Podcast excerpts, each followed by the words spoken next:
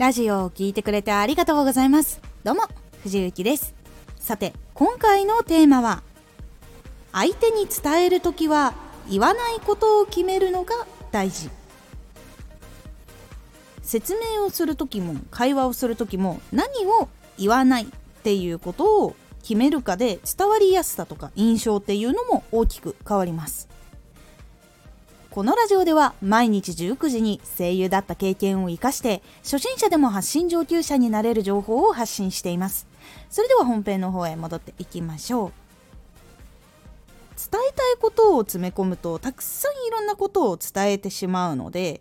結構一つのことの情報の印象っていうのが結構薄くなってしまうので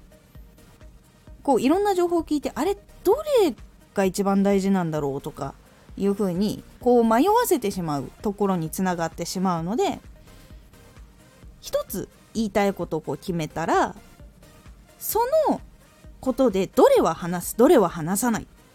とかどれは次回にするとか話さないことをしっかり決めるようにするとシンプルな内容になってまとまりやすくなるのでラジオが聞きやすくなります。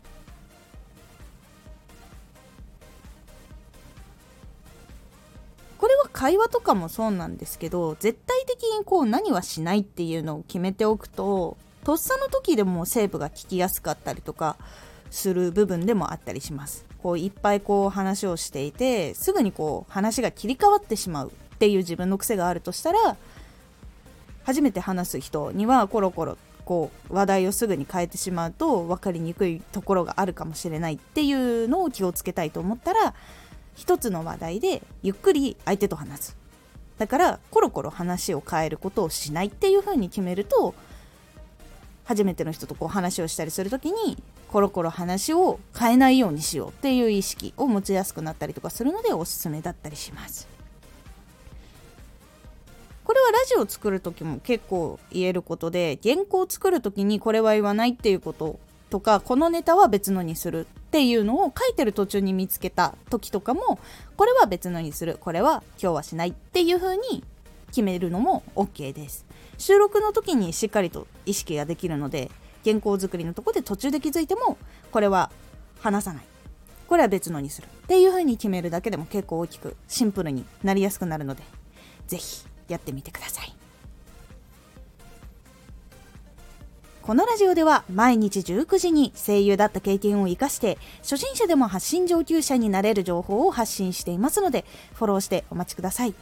毎週2回火曜日と土曜日に藤雪から本気で発信するあなたに送る上級者の思考の仕方やビジネス知識などマッチョなプレミアムラジオを公開しています。